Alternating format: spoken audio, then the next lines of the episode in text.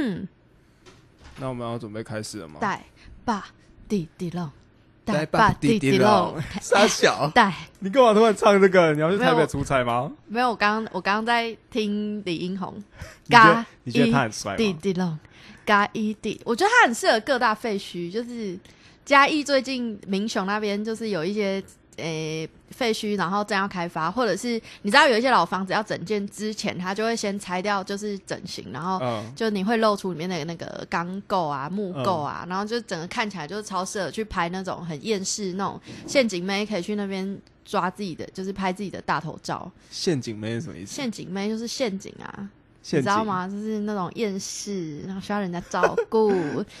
哦，你说男生会自己投怀送抱的那种，然后但他是对男生是一个陷阱，他是这个来由吗？他不是故意的，但是他整个人的型就是带来带来毁灭。哎、带来毁灭 我自己乱讲，自己定义他，就是有一个类型的女生，我自己我我自己的翻译啦，有一个类型的女生就就就是像那个那个喵电感应那个，喵电喵喵。就他有一点厌世，然后怪怪的，然后活在自己的世界里面，然后可能会穿的很辣。嬉有点介于嬉皮跟嘻哈中间的辣，然后穿穿的很辣，哼，就是可能是陷阱的原因之一。对，然后他就可能会蹲在停车场啊，或者是什么铁门前面，铁门上面有喷漆这种拍照。哦，好，对对对对对对，我我好生气。我今天一直在听李英宏的这首歌，然后就就觉得，哎、嘉义好像也可以当让他当成一个拍 MV 的场景，因为李英宏超级爱铁门，他很爱哦，哎，好像是哎，对啊他的 MV 出现超多铁门的。再到即时放送。我是爱丽丝，大家好，我是张继次。我们今天要聊明雄的热打猫热刚才，前面前面那些应该也会剪进去，我觉得蛮有趣的。我就是那个什么陷阱妹那些，对对对对，但我还没有讲完呢、你可以继续讲。就是前面保留其实我有点怕，就是诶、台客类型的的男生你，说你不喜欢逞凶斗狠那一种，呃，不是那种不是怕被弄到流血，不是怕被打的那一种，是我嗯不太知道怎么跟他相处。就是我觉得台客好像就是喜欢，要么不是喜欢陷阱妹，就是喜欢那种很乖很乖的乖乖女。哦，斗鱼看太多你知道吗哦，哦对对对对对，。但这两种不是，我是大叔系女子。那你可以你可以讲一下你理想型大概是哪一种吗？我的理想型吗？对，如果是男生的话，嗯，我的理想型哦，有两种，一种是有点傲娇，但是有点就是温柔的那一种，就是傲娇但是有反差萌，是其实是很温柔的那一种。哦，你说他表面看起来是傲娇，对，那有一个具体的人，大家可以形容吗？蓝正龙那一种蓝正龙那种，他他他有反差，他有反差萌吗？反差萌是怎对样？，就是我我需要，就是我需要他其实内心是温和温柔的，嗯，他内心如果是爆裂的那种，我就不行。内心是温柔，嘿嘿嘿，但是外表很强。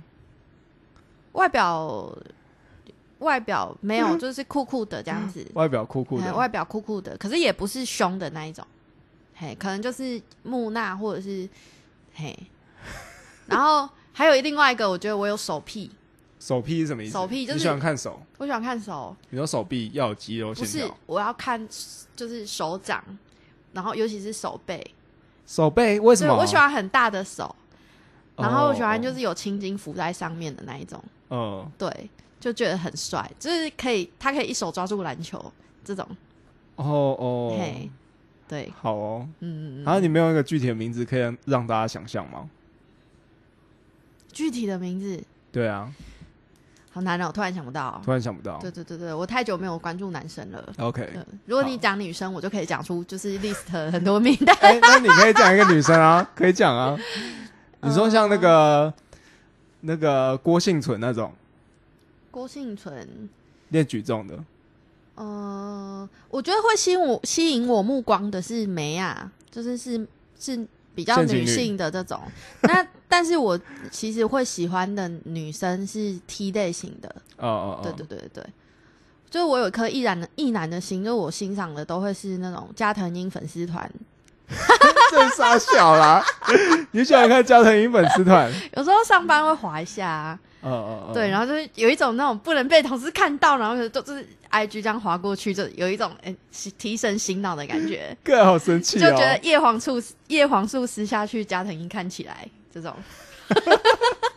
啊，讲太久，对对对对，我们今天要来聊明雄的热哦，这几天天气真的是变得超级热的哎，民雄很热，而且全台湾都很热。全台湾都很热，可是没有像嘉义温差这么大。你会温差大到很堵然，就是你的机车外套里面需要放冬天的那种铺棉的外套，然后可是你身上就是要有短袖，然后薄长袖，然后再自己一个薄外套，就是超级洋葱式穿法，就带一大堆东西出门。哦，你骑车要这样，现在还需要厚外套吗？你你露出那个有钱人的不屑，没有，哎我只我开车没有，我是露出问号，嗯，我是露出问号。对但我最近也是有有骑机车的啊，哦，可是我穿薄薄衬衫就可以了，我比较耐寒一点。因为你没有那个啊，你不你没有昼伏夜出啊，就是哎昼伏夜出，你没有早上要在清晨的时候上班，然后在傍晚的时候下班，哦，是没有啦。对，你要感受那个日夜的温差，大概我觉得我体感温度差应该有到二十度吧，就是中午真的是干干爆干热的二十度也太差，太体差太感温度，多了吧？我自己的体感啊，嗯嗯就觉得会就地燃烧自焚的那一种。嗯，哎、我们要讲的热不是这个热啦。我们昨天去参加一个讲座，然后我们彼此都不知道彼此有报名，哎然后我们就在那边相遇了，然后就对，就参加了那个活动。重构大学路的人人都可以当法官的活对，动。那这个主题就是在讲国民法官，大概在二零二三年要准备开始施行国民法官法。哎、这么硬的主题竟然在民雄有市场哎、昨天大概来了二十几个人吧，然后他就是办在那个人委书局，就是一个只卖台湾货的呃民雄在地书局这样，嗯然后就是他卖摆摆那个参考书，然后甚至书架都还没有撤掉，就这样硬生生硬生生塞了二十几个人，我觉得好惊人哦。对啊，哎、我其实也没想到，但有一部分是法律系的学生，我觉得蛮意外的是，法律系学生还想要就下课还要去听一个法官他们介绍国民法官法。还有社福系啊，社会福利系，哎、对，为什么他们要想要懂这个啊？社会福利，我觉得是关注人权吧。嗯嗯嗯，对，就是国民法官这个东西，就是大家觉得那个独烂恐龙法官嘛，所以就是让一般的国民他也有这个责任跟义务要去当国民法官。嗯，对，然后但是他前面当然需要就是做很多的模拟，然后跟训练，嗯都包括一般的职业法官有没有办法跟更一般的庶民的国民法官合作。呃，哎、我刚才为了要讲，因为我们我知道刚才我们接下来要讲国民法官，我刚才还特别再重新看一下 Netflix 上面有一个影集，哦，就是在介介绍辛普森的那个法律案，嗯嗯，他就把它拍成影集，然后从一开始事发到整个审判过程，到最后最终局的，嗯他把它拍一系列影集。那我记得我第一次看的时候，我真的是没日没夜的要把它追完，我觉得那太好看了。我觉得对于这种法律的斗争或者嗯是金融上的斗争，都觉得超有趣。然后我就会一直看，一直看。它让你兴奋。对，所以这也是我昨天为什么会参加这个国民法官法的这个原因。我有看出来你很兴奋哎、因为你有法律背景。哦，对，因为我哦，然后去参加这个国民法官法，有一个原因是因为它就是我工作内容，就是完成一半就还没有完成，然后嗯我就离职了。哦，所以我后来所以他是你的业务之前的业务之一，有参与到啦，有参与到一些，嗯嗯然后我就觉得有点悬在那边。然后后来因为他整个三读通过之后，我就没有继续追他，所以我就想说趁趁这个机会，嗯。然后去听听看最后三读定验的呃不是三读的版本是什么。嗯，对，我觉得这个制度有其必要，然后但我想起来就是觉得还是觉得挺神奇的，就是我之前在教书嘛，我是老师嘛，嗯。然后就会有那种就是生很多小孩家长，或者是就是教着教着就自己觉自己觉得可以自己可以当老师的家长，然后要来指导正式老师，就是真的在教书的老师。那你你当然还是得尊重他、啊就是毕竟各嗯行各业他是素人教师嘛，嗯对啊，但是他还是会有产生一些就是知识背景上面的落差。那一起合作没有关系，我觉得没有关系。可是当当如果你要跟这个没有知识背景的人一起去定义这个孩子的时候，比如说我们讨论说啊，我们觉得这个孩子他现在认知程度到哪里，有哪里不足。那如果是双方都有决定权，我会觉得很堵然呢。就是那个背，就是知识背景的训练到底是什么？可是国民法官法制度，它就是国民法官可以跟职业法官一起做决定。对，没有错，他就是去去那个去解除大家疑虑啊，大家都觉得说法官就是活在象牙塔里面，嗯。他不懂那个事件的人情世故。嗯。对，然后法官也会觉得说，啊，你们这些平民根根本不懂法律制度啊，嗯，我只是一个交保，一个羁押之后交保的一个过程，然后被讲的说，我好像放坏人出来，再次的呃做坏事一样。嗯对，但其实羁押这个过程，它并不是最终的处罚，最终定验的处罚。哦，对对对对，哎、我刚才补充一下，我刚才在在说的那一部影集啊，叫做《公众与 O.J. Simpson 的对决》，那它在 Netflix 上面都有，那它是一一系列的影集。那我刚才、嗯我刚才看的呢，就是他们在第八集叫做《监狱里的陪审团》。那为什么特别去讲这个？因为这次的国民法官他其实就是借鉴那个参审团，然后还有陪审团，嗯对的的这样的模式，然后把它组合组合成那个台湾的国民法官。嗯对，而我觉得讲这太硬了。我讲我刚才看那一集，那超好看。他在讲就是说，因为辛普森案，它是一个判决非常久的一个，就是在审判过哎程当哎，中。我跟你说，你可以解释一下辛普森案吗？哦 哦哦，我真的甚至不知道辛普森案是什么。好，反正就在很哎、我忘记时间了。反正就在很久远以前呢，有一个橄榄球员，嘿，他就他其实很有名，他就是会出现在美国各大电视上，然后他是一个橄榄球的明星。嗯然后有一次，他的老老婆就意外的被杀害，然后就是当警方到场采证的时候，就是种种的证据，或者是警方跟检察官他们就是导向说，诶，这个杀害的人就是辛普森。可是这些证据呢，都只是间接证据，并没有说哦，像监视器这样看到他直接拿一把刀捅死他老婆，嗯就没有这样直接证据，都是间接的。就是例如说，诶，有一个手套沾了血，嗯然后或者是采集到辛普森的毛发，或者采集到什么，在他身上采集到死者的血液，这种都没有办法直接去证明说辛普森有没有真正杀了他老婆。嗯那这个这个案子呢，他就是就是给陪审团去认定说有罪或者是无罪，嗯就是辛普森到底有没有杀了他老婆这件事情。嗯那在美国的陪审团制度，他们是只有判断这个事实，就是只有判断有罪没有罪。嗯那判断有没有罪之后，再专交由专业法官去认定说，哎、他要啊、他要死刑或无期徒刑，或者是判什么样的刑期这样。然后我刚才看的那一集，他们就是陪审团被逼疯了。哎、你会想，哎、为什么陪审团会被逼疯？因为那种良心、道德，还有那种人性的挣扎吗？生命的轻，生命的重，那种。没有，不是，是因为好，我从一开始讲，一开始嗯陪审团就是他们就是要被招待去，也不是说被招待，他们就是进到一间五星级饭店，嗯，然后一群人就很开心，说：“哎，哎，我很开心，就是我从来没有到过这种五星级饭店去。”然后，因为他们要去开始审理这这个案件，那他们不能跟外界接触，所以那个法院就帮他们安排，因为这是世纪大案件，他们需要蛮多的陪陪呃陪审团，嗯然后去共同讨论。嗯然后他们一开始就很兴奋，说：“哇，干超爽的，然后可以领薪水，啊又可以住五星级饭店，嗯，啊，又有人服侍你，又有饭吃，对，这样很爽。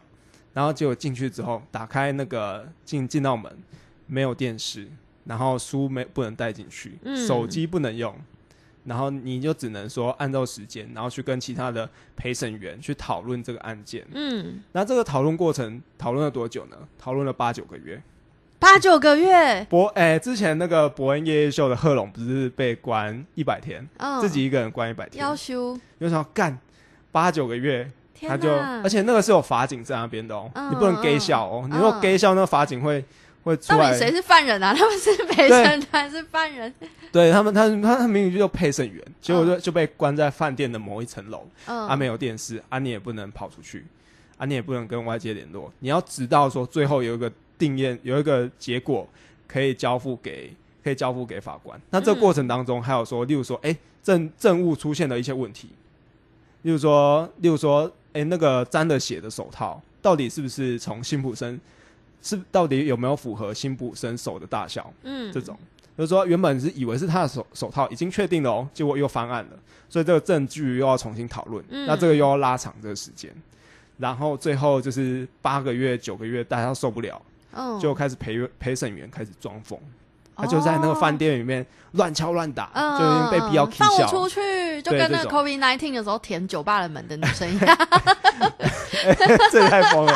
可是我不知道他们，他们有可能是装疯的，嗯啊，有可能真的疯。但是装疯了之后，他们就丧失了陪审员的资格，他们就可以被放出去。我们的国民法官挑选不是也是这样吗？就是你你觉得你不适任，或者是呃职业法官觉得你不适任，你就不能当国民法对官。对，这个这个呃，我们的机制里面也是也这样，所以我那时候一直在担心说，如果万一台湾出现了一个辛普森案的话，嗯，不知道会发生什么事情，这很可怕哎、嗯，对，但他有说，就是国民法官法里面，就是初期在运作的时候是都会找那个三天以内可以解决的案件啦。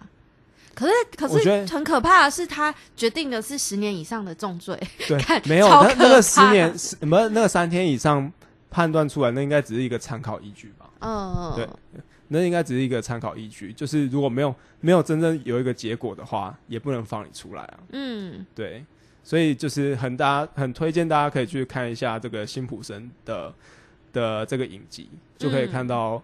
然后我觉得最帅的就是他们在法庭上面互相就是争夺，也不是争夺，就在辩驳。嗯，对嗯我跟你讲，我理想中最最想要的一个法的一个法律职位，就是当财团的律师。然财团的律师。然后呢，然后呢，因为因为他们美国，他们就是可以在法庭上面就是出示证物，然后去、去讨论这个症结。但我很害，其实我很害怕冲突的场面呢、真的吗？对，就是包括我日常生活在做每个决定的时候，我心里的那个天使与恶魔已经在那边打来打去了。那现在我要决定别人的事情。哎，昨天我有听到那个就是讲这个主题的，他叫什么法官啊？陈清贤法官，陈清贤法官他讲到一个很有趣的事情，就是什么样的人适合当陪审团。然后他嗯除了各项条件，比如说七十岁以上，或是学生，或者是教师不能去当国民法官之外，他有很多条件。还有一个是。职职业法官认定你不适合当，可能有一些特质。然后他讲了一个很有趣的，他说，通常反废死跟挺同婚是同一群人。我觉得这很有趣哎、呃，哎、等下不是职业法官决定可不可以可不可以担任陪审员，嗯可以可不可以担任国民法官啊？嗯应该是双方对照，就是对照就是那个当事人跟他的律师还有检察官，嗯嗯，就是他们可以彼此去挑选去汰除哦这些陪审员的名单。好了解，他们可以太太太除掉一些觉得对他们不对，因为职业法官跟国民法官他们基本上是一样大的，嗯，所以你不能有利益冲突，就是说有哦，所职业、以不是由职业法官去选，不是由职业法官去选。啊。对，就然后在了解。汰除那个法官的时候，我们以辛普森案为例的话，嗯，我一定第一个要汰除白人啊，对，没错，没错，是不是？然后接下来我要问每一个人说，你平常有没有在看那个运动？你是不是喜欢艺术？喜欢艺术的我就淘汰掉，因为我要找那个，因为辛普森他是运动明星，嗯，对，所以我一定要找可能有机会是他的球迷的人进到进到陪审团里面当陪审对员。对对，这就是一个很有趣的。然后反方可能就是会找一一些就是失婚的妇女，或者是被就是曾经心碎过的人，对对对对对对，是这样，这就是为反方辩驳这样。没有错，就检察官他们那边可能就会找同样有受害过的人。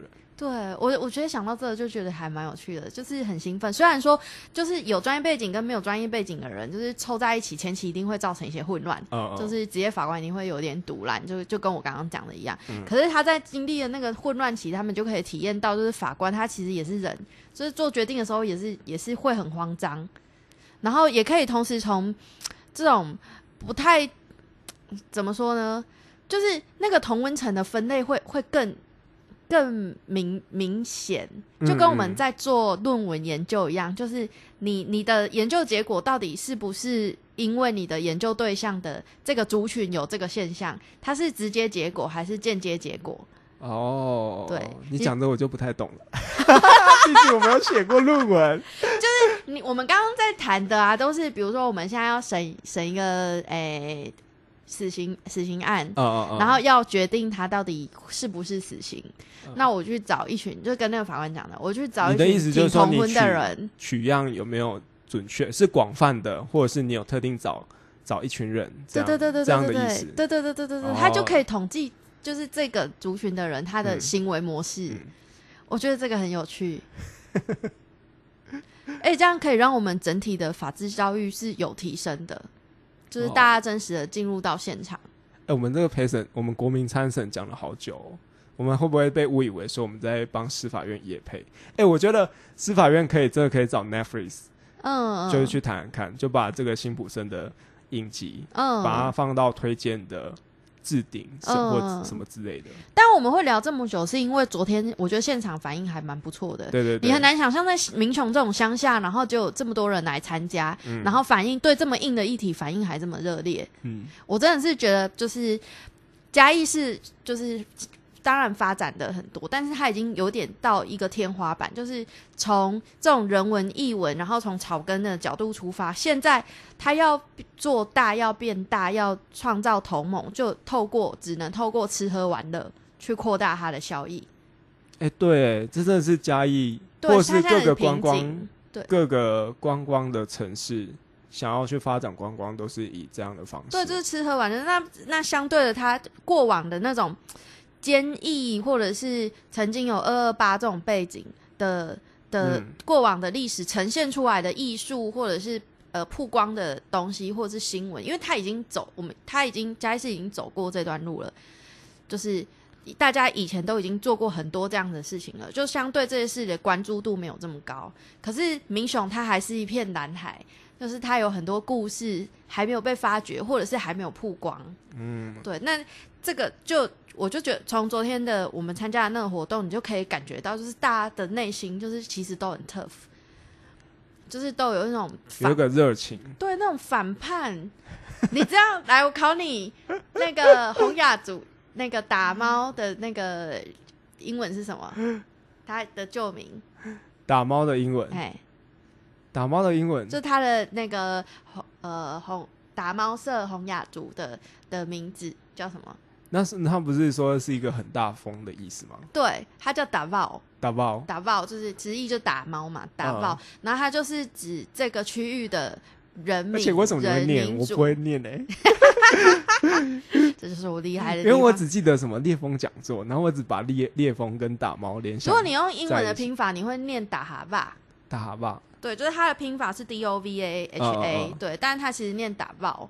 嗯，对，他就讲说这区域住的人就是凶猛如烈风，那所以中正大学他们那个现在正在民雄菜市场，就是上一节阿辉讲的那个照片展，它的名字就叫做烈风光影，就是代表这个族群，这个烈风像烈风一样的族群，从以前到现在发生的故事。嗯，但我觉得烈风这件事情，就是这种这种很凶很悍的性格，一直延续到现在都还没有变。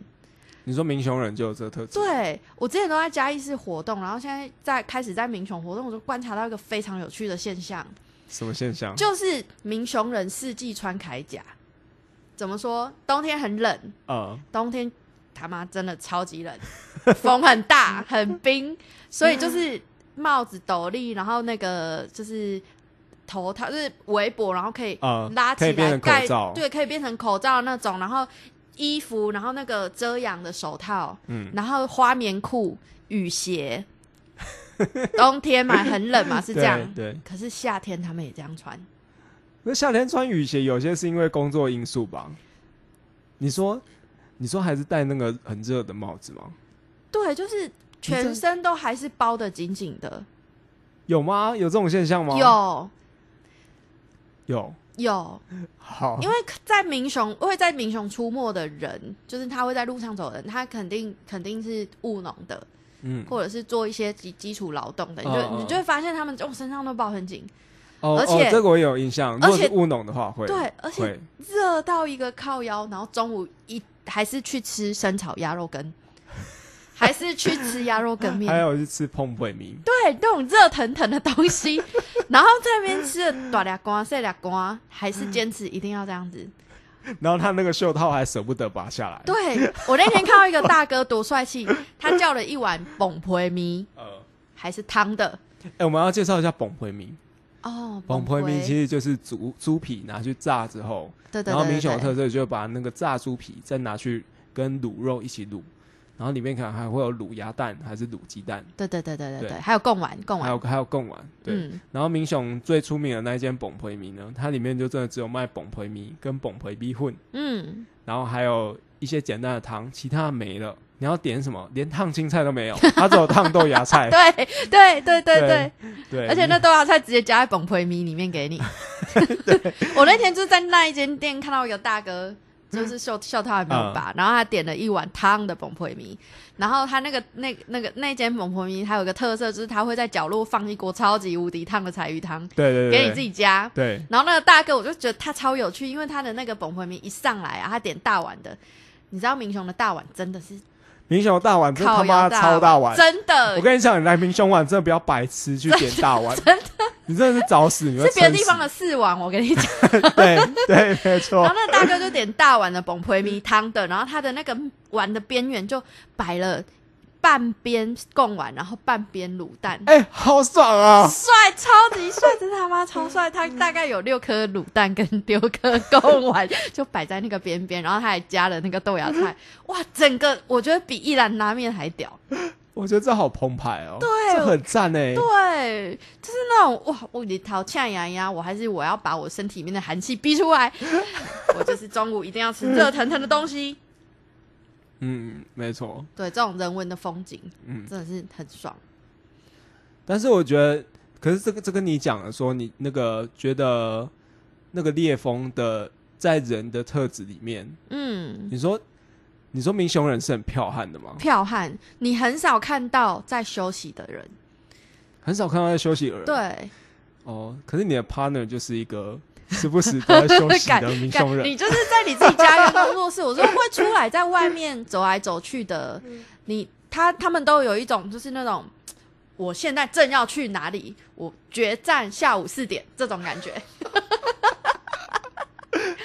做什么事都无比的认真，哦活灵活现，而且非常具有生气。嗯嗯，你去看民雄菜市场，你去看民雄菜市场嗯，里面的那个饮食摊卖熟食的，早上八点就开始威士比，这个是真的。做一排威士比，威士比套 V 酒，没错没错没错，他们不会单喝，他们会套套对对对一下。对对对，然后那个老板娘啊，她早餐讲求效率的，调酒，嘿，讲求效率。你那边看菜单点餐点太慢，他会说不耐烦，：“帅哥，要不要讲啥？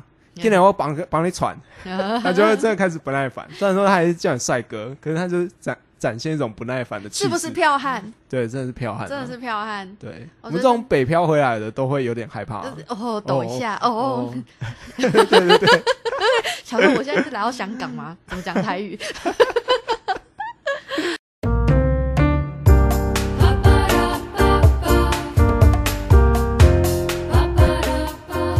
好，我们回来了。哎、我们刚才讲到就是民雄热嘛，我们刚才讲到就可能比较偏文化面，或者是最近在展的那个民雄老照片，就比较偏历史面。可是我想象中的一个地方的生气啊，是比较不同的，会跟现在的科技比较有关系，你是说你想象中的民雄热跟科技比较有关系？也不一定是民雄，因为是想象成像东京热那样子吗？是什么样的科技呢？东京热也你没有很高科技。镜号在 魔镜号有很科技吗？魔镜号，你很懂哎、你这都都在看加藤鹰的那个粉丝团，懂看懂看。没有，因为因为我那时候一开始从台北回到嘉义之后，我就一直觉得说，台北其实可以做的事情，应该来说嘉义也可以做。你知道我最想要把，因为最近那个 Google 新的办公室不是刚开始使用没多久，然后他嗯。邀请了很多 YouTuber 去开开箱他们的办公室，嗯。然后里面就超爽的，里面有什么按摩啊，然后有游戏间啊，然后还有那个还有打瞌睡睡午觉的那个房间，也有里面也有副床，然后里面整个设备就很棒。然后我最想做就是希望可以让自己的家乡，不管是新港或者民雄，然后就把它变成一个大型的 Google 工作室，就是让呃让南部不只是说只有这些传统产业，你想要让整个城市就变成一个大型的 co-work 空间，对，然后最好就是变成那个 Google 办公室那种很爽的感觉。因为我回来是做电商嘛，因为嗯大家想象的电商就是说，他可能要一些很会会需要一些软体，然后会需要行销人员，嗯，然后会需要一些很精密的，例如说数据去跑。嗯那这些想象，大家都觉得说，哎、那就去台北发展啊。可你回到南部之后，你其实发现说，这些知识或技术其实还是可以学得来的。或许那步调没有像台北那么快，然后就是但是你只要有一台电脑，你就可以去执行它。嗯所以我曾经有想象过，呃，曾曾经有想象过，就是如果在南部像嘉义这种地方有一个 co-working space，嗯它就可以招募到很多，例如说，呃，那个接案的接案的工作者，他就可能嗯愿意回乡工作，因为他有一个舒适的工作环环境，嗯可以在那边工作。然后呢，彼此因为例如说，呃，我做咖啡的，那我可能不懂美编，不懂会计，那我可能在这个 co-working space 里面就可能可以四处讯息，嗯就是说我现在缺了某某一些东西，那如果有这一类人才的话，就可以去撮合，就可以去促成这个合作。但现在大家是不是都直接去慢灵魂？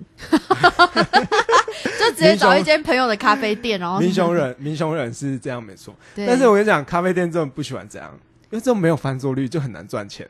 哎、我告诉你，慢灵魂就是喜欢这样，没你们他没有喜欢误会，了是不是？误会了是是，你误会了。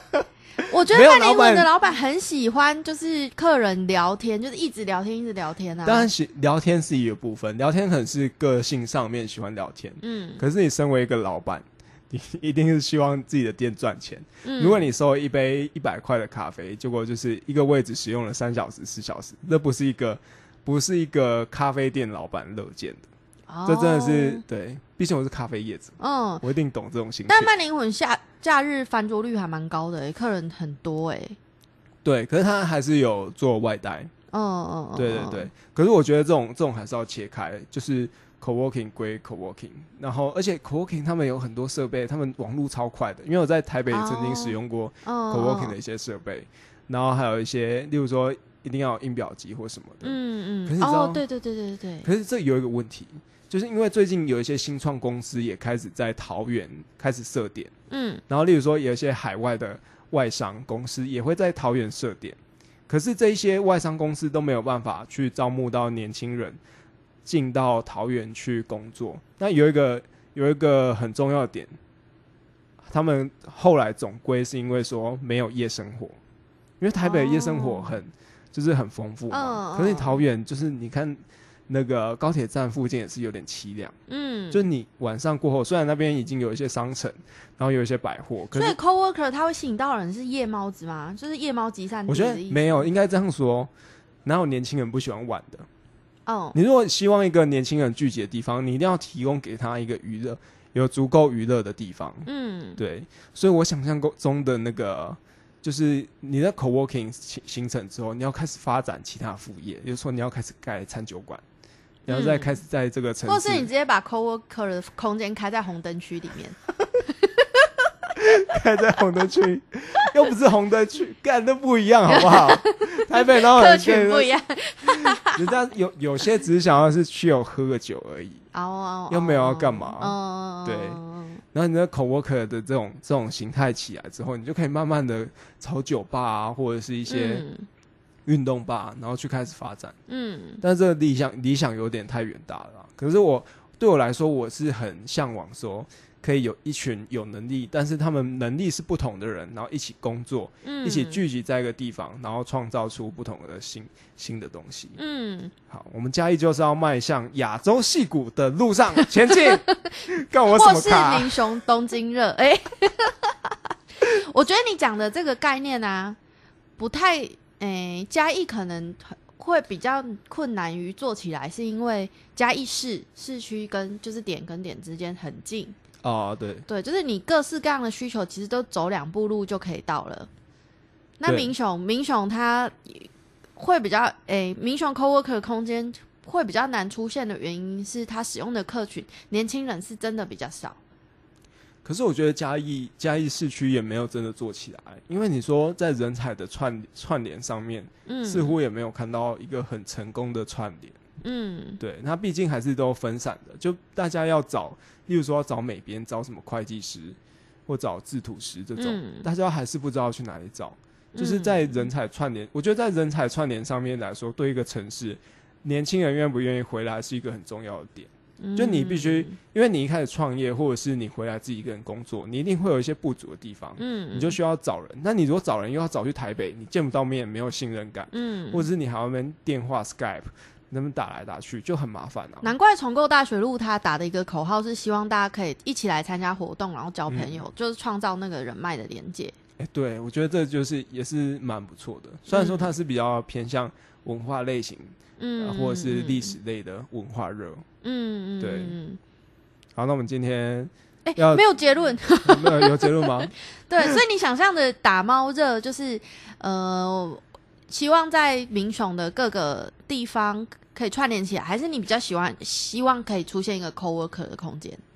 应该说，应该是应该说，我想象中的是，因为因为现在现在嘉现在嘉义县有一个口号叫做“农工大县”，嗯，老实说，我没有很喜欢这个口号。嗯。对我我会觉得说，你都已经打出农工大县，年轻人怎么会愿意回来做做务农，或者是去做工人，或者是嗯去，即便是去大公司，他有一个主管阶级，他还是觉得他自己是工人啊。嗯。就是我会希望说，可以让嘉义变成打造一个是让年轻人或者是回愿意回到自己家乡创业的一个地方。嗯，对就是连家里人没有这么可怜，需要说要回来家乡做工，就可以回来自己当老板。就是我想象中的，就是他哦就是打造亚洲戏骨，啊靠 干太扯太了太胡烂了。有，但我觉得有这个现有一个现象，就是年年轻人回来创业，在嘉义市比较好聚集。对，这确实，然后，但是如果是那种新创团队，或者是诶、我我举那个摄影团队的例子好了，就是嘉义最近就是几个影像工作室，他们有串联起来，因为他们非常缺乏就是器材的租借，就是他们每接到一个案子都要去找很多很多不同领域的后置团队或者是呃制作团队，然后他们没有一个工作室是有全部这些人的，对，所以他们需要串联起来，然后共同的接案。我就发现他们接的都是嘉义县的案子，哦，真的吗？对哦，他们接的都是社区的这种呃社区型的拍呃社区活动的拍摄，然后或者是一些诶、在地职人故事影像的记录。嗯嗯，我觉得这也是一个蛮有趣的现象，就是把呃在嘉义市的这群年轻人，然后慢慢的往周边蛋白区嗯，引诱过来。哦，是应该说嘉义县在人才的分布上，或者是它的一些特色据点，确实是分布的比较散，因为它的领地是真的比较大。嗯，对，然后所以说这些影像团队，嗯，就其实其实嘉义县也不是没有人才，就有点就太分散了，然后导致大家没办法串联在一起。不然像嗯民雄的咖啡圈也是啊，我们非常团结，对我觉得民非常团结雄咖啡圈非常团结。对，我们会彼此测咖啡，然后一起进货，然后就是去嗯 share 那个货量，大家的囤货量嗯才不会那么大。嗯，这跟嘉义市就不一样了，嘉嘉义是市只有书店有串联起来而已，哦，诶其他走商业活动的就很难，就是业者跟业者之间彼此串可是联。像这种串串联起来，是不是就代表说没什么钱可以赚呢？触 碰你要盲点 因为书店也这是超级难生存，所以只要打团体 对，战。抓到团体战。但这也是我觉得我想象中民雄热就是会出现的事情。哦，对，哦就是大家彼此帮忙，然后彼此帮助，然后让这个小小的城镇可以活慢慢的活络起来。而且年轻人留下来这件事情，在民雄最有可能发生，因为民雄有很多很多的大专院校。哦，没错，它有中正大学跟南华大学，对，对所以风凶猛如烈风的民族 会越来越多。你可以把从大学生骑摩托车的状况可以看，你有 你有想要把这股气势带回田中纯爱团吗？大家聚集起来，田中纯爱团现在已经在登山运动跟做瑜伽了。也太废了吧！我好想念我的朋友们。自从红豆泥同学找的，就是知道他有对象朋友之之后，，对，感觉那个中二中二的感觉就降低了很多，所以你们现在不太团结了、欸。就是要等到过年过节之后大家聚会。好了，你们现在是聚一聚，再团结一下。对的，我可以再来回报一下我们都聊了些什么。你还是继续好好在民雄跟嘉义生活。对他们都在聊买房子啊、买股票啊、买保险啊，这种非常的寂寞。